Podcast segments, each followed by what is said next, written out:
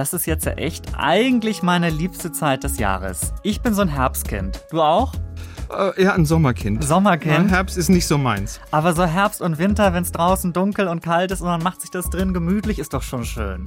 In Maßen, in Maßen dann. ja, vor allen Dingen, ich kann es auch verstehen, wenn man so ein bisschen skeptisch dem Herbst und dem Winter gegenübersteht, weil es bedeutet ja auch Hatschi und Husten und dieses Jahr eben auch noch ganz viel Corona und so weiter.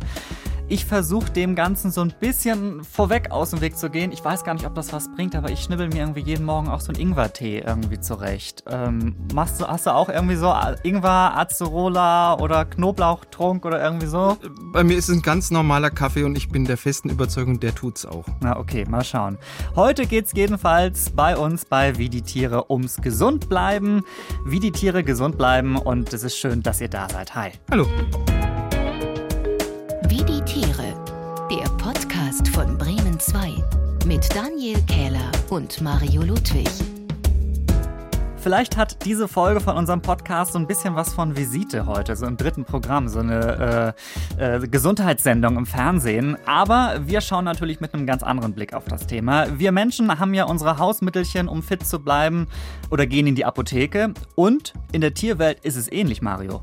Ja, also das haben nicht nur wir Menschen, dass wir in die Apotheke gehen, dass wir zum Arzt gehen. Es gibt wirklich viele Tierarten, die stellen ihre eigenen Medikamente her, ähm, die behandeln sich selbst, die machen auch eine Prophylaxe und es gibt sogar Tiere, die betreiben eine aktive Schwangerschaftsvorsorge. Darüber werden wir heute reden. Ähm, bei welchen Tierarten gibt es das denn, dass ähm, Sie selbst rausgefunden haben, ey, wenn ich irgendwie diese Krankheit habe oder wenn es mir nicht gut geht, dann kann ich auch was dagegen tun? Also Tiere, die sich selbst heilen, das finden wir, ich hätte es beinahe gesagt, natürlich, bei unseren nächsten Verwandten im Tierreich sind ja die Menschenaffen. Mhm. Und Menschenaffen, die können ganz offensichtlich eigene Krankheiten nicht nur diagnostizieren, sondern die können die auch selbst behandeln. Also Schimpansen, die jetzt zum Beispiel von Darmparasiten befallen sind, mhm. die fressen regelmäßig Blätter von der Aspilia-Pflanze. Die Aspilia-Pflanze, das ist so eine Gänsenblümchenverwandte. Und normalerweise gehören diese Blätter von der Aspilia-Pflanze nicht zur normalen Nahrung von Menschenaffen. Die sind sehr bitter, die sind sehr stachelig. Nee, lässt mal lieber die Pfoten weg. Kranke Schimpansen, die pflücken aber ganz gezielt diese haarigen Blätter von dieser Aspilia-Pflanze. Und das heißt, die haben irgendeinen besonderen Wirkstoff in sich oder haben sonst eine besondere Wirkung? Kein Wirkstoff, die haben eine besondere Wirkung. Die wirken so als so eine Art Parasitenbeseitigungsmittel. Also, die Affen, die falten erstmal diese Blätter sehr sorgfältig zusammen. Das machen sie mit den Lippen. Und dann sind so kleine Blattpakete entstanden und die schlucken sie dann unzerkaut runter. Ach. Und die parasitischen Würmer, die im Darm sind, die bleiben dann in den Haaren von diesen Blättern hängen, weil diese Haare, die haben so mikroskopisch feine Widerhaken und letztendlich werden dann die Parasiten zusammen mit den Blättern ausgeschieden. Und das machen die ganz gezielt, weil die Schimpansen, die machen das vor allem in der Regenzeit, wenn die Regenzeit einsetzt, weil da ist die Infektionsgefahr mit Parasiten besonders groß. Und dann haben die Blätter noch einen Vorteil, die wirken auch noch entzündungshemmend. Die haben nämlich eine große Menge von einem Antibiotikum, das heißt Thioroprin A, in sich und deshalb wirken die sehr entzündungshemmend. Also die nutzen den Schimpansen sozusagen gleich zweierlei. Du hast es gerade schon gesagt, die Schimpansen sind uns ja erstmal recht nahe, aber das gibt ja noch mehr Tiere, die sich in der Richtung haben was einfallen lassen. Ja, das geht eigentlich das Säugetierreich rauf und runter. Also die Braunbären in Alaska, bevor die Winterschlaf halten, da fressen die so scharfkantiges Riedgras, damit wollen sie ihre Bandwürmer loswerden. So ähnlich wie bei den Affen eigentlich. So ähnlich wie bei den Affen. Aber wenn die jetzt von Moskitos genervt werden, also ja. von fliegenden Parasiten, dann graben die ganz gezielt eine Wurzel aus, das sogenannte Oscha-Wurzel. Die zerkauen sie dann und dann reiben die sich diesen Brei, der mit Speichel vermischt ist, in ihren Pelz und siehe da, Stechmücken und Co. bleiben fern. Wölfe dann wieder, die fressen auch Gras, um eben ihre Darmparasiten loszuwerden. Das ist so eine Art natürliches Abführmittel. Bisons, ja, in Nordamerika, die kauen die Rinde von einem Baum, der enthält einen Stoff, der gegen Amöben, also gegen Darmamöben wirksam ist. Und jetzt kommt der Knaller, Mantelbrüllaffen.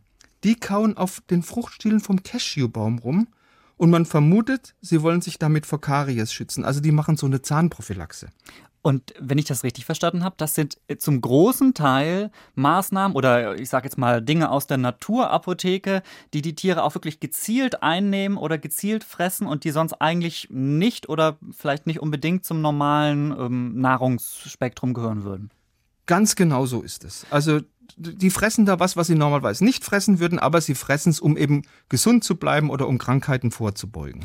Bei all diesen Dingen stellt sich allerdings auch die Frage, also ich meine, die können ja nicht irgendwie, wie ich irgendwie bei NetDoctor irgendwie nachschlagen und gucken irgendwie, warum habe ich jetzt äh, diesen Ausschlag und wie, oh Gott, oh Gott, und wie kriege ich irgendwie diese Kopfschmerzen wieder weg? Das heißt, wie finden die das raus, welches Blatt oder welches Kraut, wie du gerade gesagt hast, da eine gute Wirkung hat? Also sie lesen, wie du schon gesagt hast, nicht die Apothekenrundschau, nee. sondern die haben das im Laufe der Evolution einfach durch Ausprobieren rausgefunden. Simples Ausprobieren und haben rausgefunden, welche Naturarzneien schützen mich gegen Parasiten, gegen Krankheiten oder gegen Giftstoffe.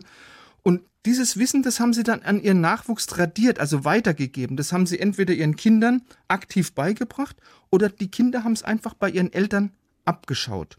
Und da gibt es auch einen speziellen Begriff dafür, Pharmakophagie. Das ist so, ah, Tiere haben auf einmal einen Heißhunger auf giftige oder unbekömmliche Pflanzen. Und früher hat man gesagt, naja, das ist krankhaft, wie sich Tiere sich da verhalten. Nein, nein, das ist Heilung per eigene Medizin. Genau, das Gegenteil von krankhaft. Genau. Du hast gerade so ein paar verschiedene Bereiche angesprochen. Also das mit der Kariesvorsorge finde ich irre, ähm, aber auch äh, das mit den Parasiten. Wobei äh, letzteres, das ist nicht so ein Bereich, mit dem wir so häufig zu tun haben, zum Glück, jedenfalls nicht in, in Mitteleuropa, bis auf die Flugparasiten, wie du es eben so schön genannt hast, ja. bis auf die Mücken und Moskitos. Da gibt es noch andere Beispiele, ähm, wie Tiere sich dagegen schützen. Ja, das ist das berühmte Affenautan. Und das Affenautan, das finden wir bei Kapuzineraffen. Kapuzineraffen ist eine kleine Affenart, lebt in Südamerika und die werden im, im Dschungel ganz oft von Moskitos gestochen. Und was machen die da? Die setzen auf den Gebrauch von Tausendfüßler, um die Moskitos loszuwerden. Und ähm, das machen nicht alle, aber das machen die Kapuzineraffen in Venezuela. Die sind sehr schlau. Die haben nämlich das sogenannte Affenautan entwickelt. Äh, da haben amerikanische Wissenschaftler beobachtet, wenn so ein Affe so richtig von Moskitos geplagt ist, dann schnappt er sich einen Tausendfüßler einer bestimmten Art, die hat es nur einen wissenschaftlichen Namen, Orthoporus dorsovitatus, lebt in den Rinden von Bäumen und mit dem gehen sie dann gegen die Moskitos vor. Das heißt, der krabbelt dann auf den rum oder was machen die mit denen? Schnappt er die einzelnen Moskitos weg? Nee, die, die sind erstmal ziemlich äh, rüde, diese Kapuzineraffen. Die gehen mit dem armen Tausendfüßler richtig gemein um. Die prügeln nämlich so lang auf diesen armen Tausendfüßler ein oder sie drücken ihn in der Faust so richtig kräftig, also bis diese wirklich übel malträtierten Tausendfüßler zu ihrer Verteidigung so ein Abwehrsekret abgeben. Und darauf haben jetzt die Kapuzineraffen spekuliert, weil damit reiben sie sich dann ein und siehe da, sie werden nicht mehr von den Moskitos gestochen. Das heißt, in diesem Abwehrsekret, in diesem Zeug, was die dann abgeben, da sind irgendwelche bestimmten Stoffe drin. Ja, und das hat man auch genau rausgefunden. Das haben amerikanische Wissenschaftler, die haben einfach mal dieses Abwehrsekret untersucht und haben gefunden, die wirksame Substanz, dann sind sogenannte Benzochinone. Und dann haben die mal mit Kapuzineraffen im Zoo einen sehr interessanten Test gemacht. Also die haben den Affen erstmal mit Benzochinon getränkte Papiertaschentücher gegeben. Und die Affen, die sind völlig ausgeflippt vor Begeisterung, haben sie sofort mit diesen Papiertaschentüchern eingerieben wie die Irren. Und dann hat man ihnen zur Kontrolle Taschentücher gegeben, die waren mit Aceton getränkt.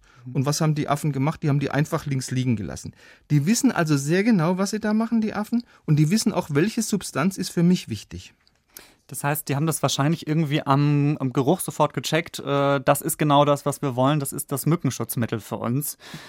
Genau. Und, und das andere kann ich nicht gebrauchen. Und das andere ist äh, nicht wichtig für uns, genau. Genau. Ähm, diese Mückenschutzmittel, ähm, du hast ja gerade gesagt, das nennt sich irgendwie, oder man sagt dazu auch Affenautan. Ähm, ja.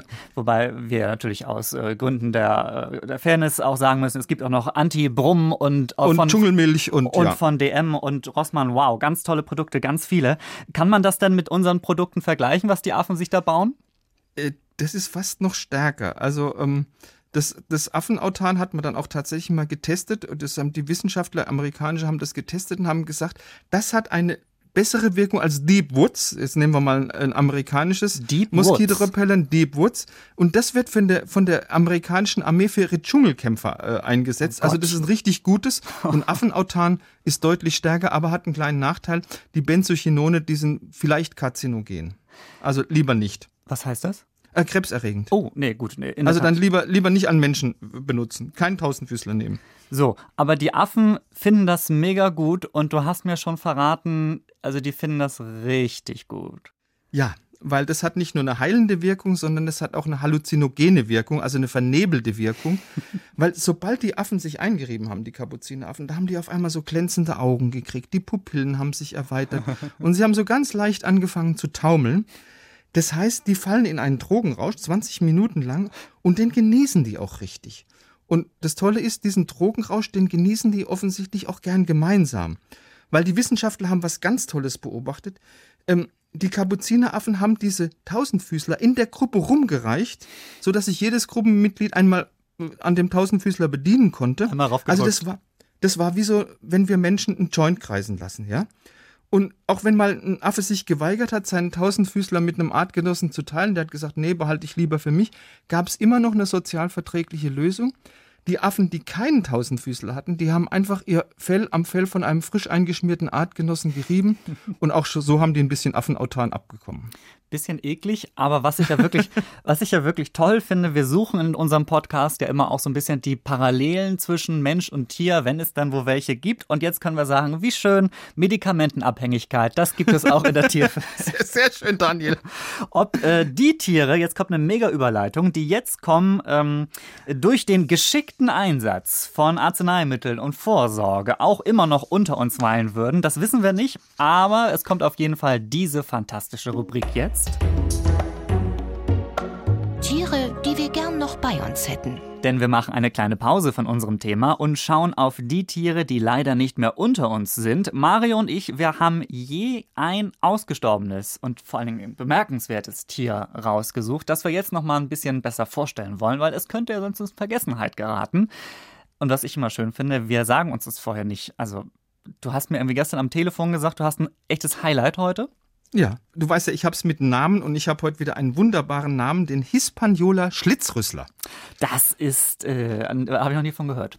Ja, der Hispaniola Schlitzrüssler, der hat, der Name sagt es ja schon, in der Karibik gelebt und zwar auf der Insel Hispaniola, mhm. hat zwei lebende Verwandte, der, den kubanischen Schlitzrüssler und den dominikanischen Schlitzrüssler, das muss man nah, auf, auf ja. alle Fälle er erwähnen, ja. Jetzt fragt man sich natürlich, was für ein Tier ist so ein Schlitzrüssler? Also das ist ein Säugetier, so 30 Zentimeter groß Sieht ein bisschen so aus wie eine Spitzmaus, nur ohne Schwanz und eben viermal so groß wie eine Spitzmaus. Und markant von an diesem Schlitzrüssler ist wirklich eine sehr lange und bewegliche Schnauze. Und diese Schnauze hat, und da kommt auch der Name her, an der Unterseite so eine Kerbe, die sieht aus wie so ein kleiner Schlitz. Und die Schnauze selbst sieht ein bisschen so aus wie ein Rüssel, also ein Schlitzrüssler. Natürlich. Und Schlitzrüssler, und das ist jetzt eine ganz tolle Sache, das sind die einzigen Säugetiere, weltweit, die ähnlich wie eine Giftschlange Giftzähne besitzen. Also, die stellen ihren Opfern nach, Eidechsen, Würmern, Insekten und mit ihren Giftzähnen können die die dann betäuben oder sogar töten oder konnten die die. Im Falle vom äh, Hispaniola-Schlitzrüssler. So ein kleines, vom, nettes Tier, das hat irgendwelche Giftzähne denn? Das hat Giftzähne. Ach. Und jetzt muss man sagen, vom kubanischen und vom dominikanischen Schlitzrüssler, da gibt es noch ein paar wenige lebende Exemplare, aber ah. unser Hispaniola-Schlitzrüssler, der ist so um 1500 rum ausgestorben. Warum ist er ausgestorben? Waren wieder mal die ersten europäischen Siedler dran schuld. Die haben Hauskatzen mitgebracht, die haben ja. Ratten mitgebracht. Und das hat dann letztendlich zum Aussterben des Hispaniola Schlitzrüsslers geführt.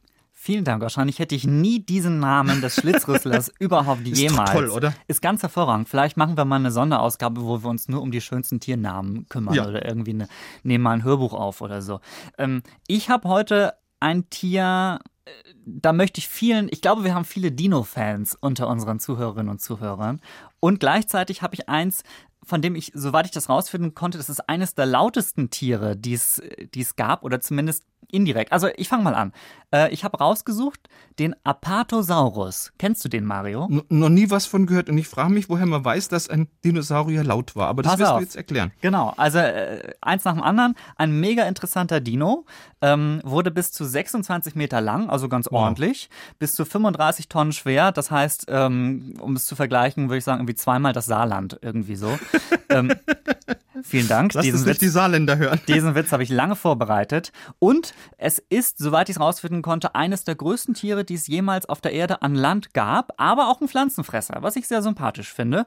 So, und wie sah er aus? Ein sehr langes äh, Tier natürlich, ein schlangenartiger langer Hals mit einem winzigen Kopf, was ein bisschen lächerlich aussieht bei diesen Proportionen, aber äh, so ist es nun mal. Und das Highlight ist jetzt der Schwanz. Der sah, also zumindest auf dem Bild, das ich als Rekonstruktion gefunden habe, eigentlich so ein bisschen aus wie der Hals, also auch lang und am Ende dünner werdend, acht Meter lang. So, und jetzt wow. kommt's. Wissenschaftler in Kanada haben diesen Dino mal am Computer virtuell nachgebaut. Und ähm, anders wäre es ja auch zu kompliziert gewesen. So, und sie sind ähm, zu dem Schluss gekommen, der Schwanz könnte wie eine Peitsche funktioniert haben. Und äh, dass der Dino mit dem Schwanz tatsächlich ein, so ein knallendes Geräusch machen konnte, quasi ein Überschallknall. 200 Dezibel haben sie errechnet, wäre wohl möglich. Das ist ungefähr so laut wie bei einer Kanone. Das ist wie ein Space Shuttle. Ne? Ja. Das ist ein startendes Space Shuttle. 200, wow.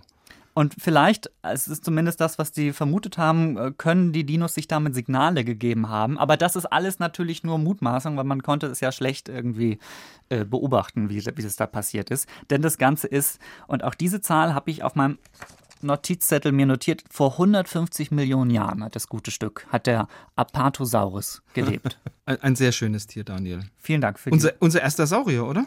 Ich glaube schon.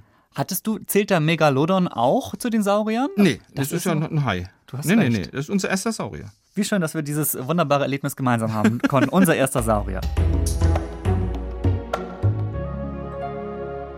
Und zurück zu Wie die Tiere gesund bleiben. Und ich finde das sehr schön, dass wir diese Folge auch gesund bleiben genannt haben, weil das hat so etwas Konstruktives, hat so etwas Positives. Du hast ja gerade, äh, bevor wir aufgenommen haben, hast du gedacht, irgendwie, wir erzählen uns jetzt lauter Krankheitsgeschichten so nebendran. Aber nein, das, äh, da, irgendwie, das brauchen wir, glaube ich, gar nicht so in. Nein, machen wir heute nicht. Äh, in, in, dieser Zeit. Ähm, denn wir reden vielmehr lieber über Vorsorge und ähm, darüber, wie man gesund bleiben kann und das gerade, wenn man große Leistung erbringen muss. Das kennen wir ja zum Beispiel aus dem Sport. Sport. Da gibt es ja ähm, diverse Fitness-Drinks, die man trinken soll, weil da irgendwelche besonders guten Mineralien oder Vitamine oder Stoffe oder was auch immer, vielleicht schmeckt es auch einfach nur äh, eklig und das treibt uns besonders an. So, aber auch Tiere kennen das so ein bisschen, denn gerade wenn sie große körperliche Leistung erbringen müssen, kann das eine oder andere Superfood ganz gut sein. Und das ist genau bei den Zugvögeln so, die wir ja auch gerade immer noch sehen. Ganz genau, aber die greifen jetzt nicht zum Fitnessdrink oder zur Pille, sondern die greifen zur Beere. Hm. Bevor sie jetzt nach Süden fliegen, da fressen die ganz bestimmte Beeren. Und zwar Beeren, die sind besonders reich an sogenannten Antioxidantien. Also Antioxidantien, das sind Substanzen wie Vitamine, wie Mineralstoffe, andere Pflanzenbestandteile. Und diese Antioxidantien, die verhindern, dass im Körper so freie Radikale äh, da ein Unheil anrichten. Und das alles hat ja einen guten Grund. Du hast ja schon gesagt, auf der langen Reise das sind ja die Zugvögel unglaublich äh, körperlich belastet. Da ist die Immunabwehr geschwächt und so eine Schwächung, die kann ja mal ganz schnell zu Infektionen führen, zu einer Entzündung und damit wäre ja die Reise zu Ende. Und da ist es ganz gut, wenn man sich als Zugvogel sozusagen richtig fit futtert. Und woher wissen die dann, was sie futtern müssen? Also sie können es ja schlecht sagen, aber die äh, können es an der Farbe ganz gut erkennen von den Bären, was gut ist und was nicht. Aber die machen jetzt nicht irgendwie noch sportliches Training, Fitnessstudio oder irgendwelche Übungen oder so. Äh, nein, das machen sie ganz. Die gehen nicht in die Muckibude. Schade. Ähm, aber auf jeden Fall, wenn ihr noch mehr zu den Zugvögeln wissen möchtet und vor allen Dingen, wie die eigentlich ihre riesige Reise schaffen können, dann geht mal äh, zwei Folgen, glaube ich, zurück in unserem Podcast-Feed, denn über die Zugvögel haben wir bei Wie die Tiere reisen schon ausführlich gesprochen. Und heute geht es um faszinierende Geschichten beim Gesundbleiben. Wir hatten schon was über Medikamente aus der Tierwelt, die helfen, wenn man schon krank ist, aber wir haben auch schon ein bisschen über Vorsorge gesprochen. Und da gibt es in der Naturmedizin durchaus noch das eine oder andere, wo Tiere in besonders wichtigen Punkten vorsorgen können, nämlich bei der Schwangerschaft. Genau, und zwar ist es bei den sogenannten Larven-Sifakas, die heißen auch manchmal Dancing-Sifakas. Das sind also so Lemuren, leben in Madagaskar und bewegen sich so tanzend vor. Das sieht so ein bisschen aus, als würden die so eine Mischung machen aus, aus Stepptanz und, und Paso Doble. ähm, und was, was machen die? Die Weibchen, die fressen wenige Wochen vor der Geburt ganz große Mengen von so ganz bitteren Pflanzenblättern und zwar ganz besondere Pflanzenblätter, die besonders reich an einem Gerbstoff namens Tannin sind. Und Tannin, das ist auch eine Substanz, die setzen auch Tiermediziner ganz gerne ein, um Fehlgeburten vorzubeugen. Und diese bitteren Blätter, die helfen den Lemurenweibchen, diesen Dancing Sifaka-Weibchen tatsächlich, die erleiden deutlich weniger Fehlgeburten jetzt als Weibchen, die diese, sagen wir mal, Selbstmedikation nicht vorgenommen haben. Du hast die schon live gesehen, ne? Ich habe die schon mal live gesehen. Also diese, diese tanzende Fortbewegungsweise, die ist toll. Sieht wirklich faszinierend aus. Wo warst du da? In, äh, Im Kirindi-Nationalpark in Madagaskar. Ah, wo man so halt ist als äh, Tierfan und Biologe. Ja. Cool, musst du uns mal einen mitbringen. Also, ähm, Naturheilkunde sogar in der Schwangerschaft oder vor der Schwangerschaft äh, sinnvoll. Aber diese ganzen medizinischen Tricks, die wir jetzt, über die wir jetzt gesprochen haben, da denkt man erstmal, okay, da muss man schon ordentlich was im Kopf für haben, um das ähm, ja, zu checken, wann welches äh, Medikament nutzen könnte oder wann welche Pflanze nutzen könnte. Aber das gibt es tatsächlich auch bei Tieren, die so ein bisschen weniger schlau sind, ne? die angeblich ein bisschen weniger schlau sind. Also Ah. das dumme Schaf ist nicht so dumm, wie äh, immer behauptet wird, zumindest wenn es jetzt äh, um Gesundheitsvorsorge geht. Weil amerikanische Wissenschaftler haben mal wirklich ein tolles Experiment gemacht. Die haben rausgefunden, Schafe können sich ganz gezielt das Medikament aussuchen, das ihr Leiden am besten heilt. Und das Experiment war ganz einfach. Die, haben, die Forscher haben die Schafe zunächst mal mit so milden Giftstoffen äh, behandelt. Die hat, das hat bei den Schafen so ein leichtes Unwohlsein hervorgerufen. Und die Dauerwelle dann ist haben- rausgeflogen oder so. Bitte? Und die Dauerwelle ist rausgeflogen oder so. so ein bisschen nach oben, ja. Und ähm, dann haben die ihnen drei verschiedene Heilmittel zur Selbstmedikation angeboten, von denen aber nur eins wirklich die Tiere gesund gemacht hat. Und dann hat man fünf Monate später die Schafe wieder genau den gleichen Giftstoffen ausgesetzt. Und dann hat man gesehen, die, die Schafe haben ganz gezielt das Mittel genommen, das ihnen auch beim ersten äh, Test geholfen haben. Das heißt, die haben einen richtigen Lernprozess durchgemacht und haben gewusst, aha, Medikament B hilft mir am allermeisten, das nehme ich wieder. Das heißt, die haben das wirklich gecheckt. Cool. Die Ähm, haben das gecheckt. Man weiß jetzt aber nicht, ob, wenn das jetzt in der Natur passieren würde, dass die irgendwie was Falsches gefressen haben, ob die dann sofort checken würden, oh, heute mal kein Fleisch oder heute mal, äh, heute esse ich mal weniger oder so. Das ist Nee, schwierig. das glaube ich jetzt eher nicht, nein. aber trotzdem, ähm, die Tiere, über die wir gesprochen haben, Affen, Bären und wie ich jetzt gelernt habe, eben auch Schafe, sind Tiere, die durchaus so ein bisschen mehr Grips haben, also höhere Tiere, sagt man, glaube ich. Das Mhm, heißt, genau. ist das alles ähm, ein Themenfeld, das es tatsächlich nur in, bei diesen Tieren gibt? Nee, da muss ich jetzt auf die äh, Insekten zu sprechen kommen. Insekten sind ja auch tolle Tiere und da genauer gesagt auf die Ameisen, auf die grauschwarze Sklavenameise. Ähm, die hat nämlich auch einiges auf dem Kasten.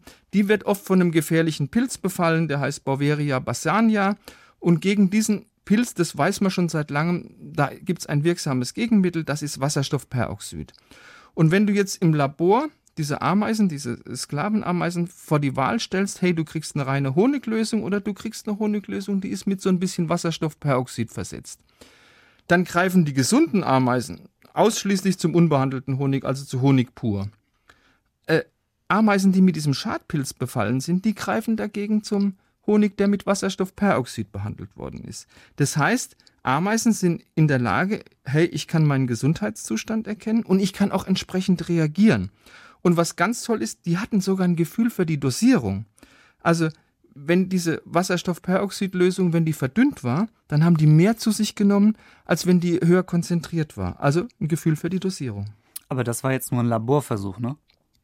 Ja, aber man vermutet, das könnte auch für die freie Wildbahn äh, gelten. Also man vermutet, dass die Ameisen eben auch in freier Wildbahn bei so einem Pilzbefall Selbstmedikation betreiben.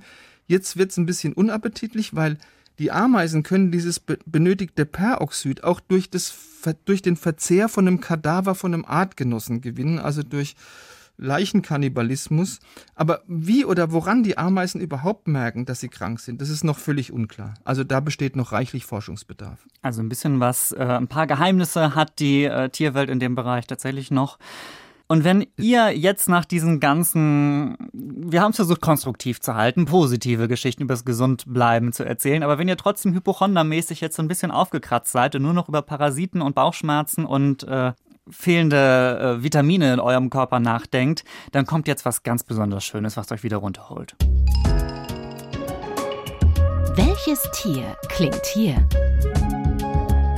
Und für dieses heitere Ratespiel immer am Ende unserer Folge ist jetzt Tobi aus dem Bremen 2 Team im Studio. Hi. Hi Daniel, hi Mario. Na? Hallo Tobi. Ja, das Raten, das ist denkbar einfach. Ähm, ich habe mal auf den Punktestand geguckt. Äh, der sieht ja so aus, dass Mario wirklich sehr, sehr deutlich führt mit fünfeinhalb Punkten und Daniel hat zwei Punkte. Ja, ich habe letztens sehr knapp den, äh, den Fuchs nicht erraten, aber ich war nah dran. Na gut, ich habe ich hab irgendwie das Gefühl, dass es diesmal eine schnelle Raterunde wird. Also Okay. ich baue schon mal ein bisschen Druck auf. Das Prinzip Ja, ist denkbar einfach. Ihr hört jetzt ein Tiergeräusch und ihr müsst mir sagen, welches Tier das denn da ist.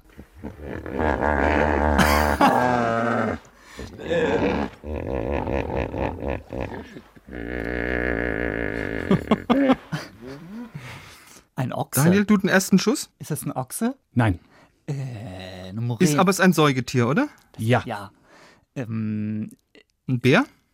Ist kein Bär. oh, ich dachte schon, das wär's. Ähm, ich dachte erst an so, ein- so, ein- so, ein- so, ein- so, ein- so ein Ungeheuertier, das irgendwo rauskommt aus einer Höhle. ähm, Äh, ein Haustier? Es ist kein Haustier, um nein. Gottes Willen, was hast du denn für Haustiere, Mario? Mit, mit, mit Ochse oder ich. Ja, du hast recht. was. Ja, stimmt, das zählt auch dazu. Stimmt. Mm, ein Maultier. Auch ein Haustier. Ein Maultier. Ach, es ist kein Haustier. Es ist, es ist kein Haustier. Ah, ist kein Haustier. alles klar. Stimmt, ja, logisch. Mm, Also, das muss auf jeden Fall, das ist nichts Kleines auf jeden Fall. Es ist überhaupt nichts Kleines und ähm, man kann vielleicht die Größe so ein bisschen abschätzen, wenn man sich allein das Volumen des Geräusches irgendwie anhört. Ich spiele es nochmal vor. Ja, bitte.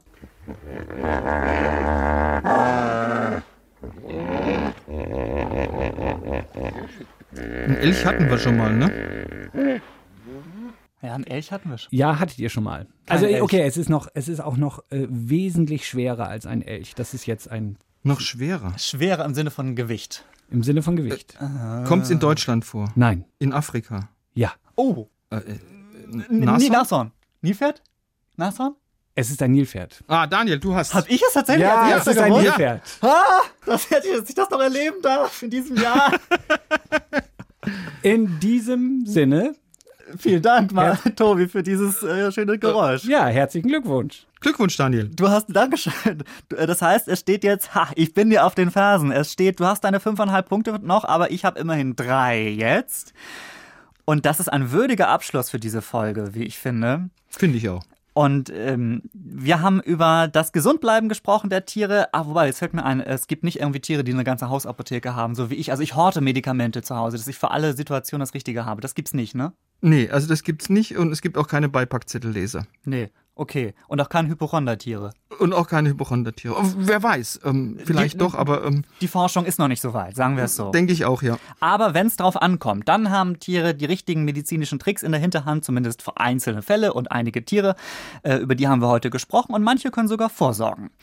In zwei Wochen sind wir wieder da mit einer neuen Ausgabe von Wie die Tiere. Das Ganze wie üblich in der ARD Audiothek auf bremen2.de und schreibt uns gerne, äh, was euch an uns gefällt oder auch wenn ihr mal Vorschläge habt und euch irgendwas vielleicht noch nicht gefällt, dann könnt ihr uns eine Nachricht oder einen Kommentar hinterlassen auf Instagram bei Wie die Tiere. Da gibt's zu dieser Folge auch noch viele Hintergrundinfos und Fotos stelle ich euch rein und da werdet ihr viel Spaß mit uns auch haben in der Zeit, bevor die nächste Folge kommt. Mario, äh, das sagt man sich jetzt in dieser Zeit so häufig und so inflationär, aber ich sage jetzt mal, bleib gesund, weil es passt Du, Folge. du auch, Daniel, du auch. Ciao, bis dann. Ja, ciao auch von mir. Wie die Tiere. Der Podcast von Bremen 2. Alle Folgen in der ARD Audiothek.